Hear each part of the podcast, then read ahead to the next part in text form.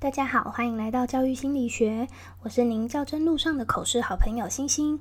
这个节目主要是想让大家利用三到五分钟左右的时间来练习一题较真口试题目，里面会有我的拟答以及各种不同身份或情况的小提醒。如果您觉得对您的口试有帮助的话，欢迎留言告诉我。那我们就开始今天的题目吧。今天的题目是，请说明你参加过的辅导团。以下是我的拟答：我曾参加过一年的性平教育议题辅导团。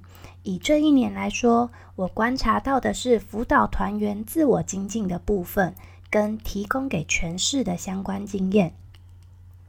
因为我也还是个学习者的角色，所以我就自我精进的部分来跟委员分享我的学习。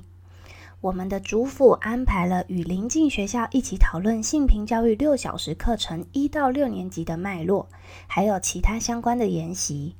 我自己很喜欢和其他学校一起讨论性平教育课程的过程。以往在带班时，虽然知道要做性平教育，也有做性平教育，但是不确定自己的教学设计是否真的能带给学生正向的影响力。除了透过与学年老师共备以外，感觉有点难寻求其他的资源和教材，但是有了与辅导团员和其他邻近学校一起学习的经验，让我发现原来性平教育的题材可以是一个事件、一个广告，甚至是课本上的一张图。这些生活常见的事物都可以拿来当做性平教育的素材。因为有了辅导团的经历。让我在回到校内和老师们讨论性平教育课程时，能更有架构的组织课程，让我对性平教育有更多方面的了解。未来我也能运用在辅导团的所学，针对学生做更有系统的性平教育课程，带给学生更完整的学习体验。以上是我在辅导团的学习经验，谢谢委员。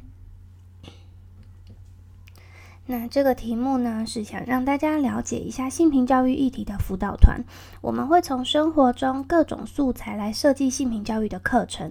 例如，在二零二一年的奥运，英国跳水选手在场边打毛线，或是学生喜欢的手游的角色设计，都可以是一个跟学生讨论的话题。所以，当委员问到性平相关议题的时候，这些素材通通都可以放进去。那以上是我今天的分享，谢谢，拜拜。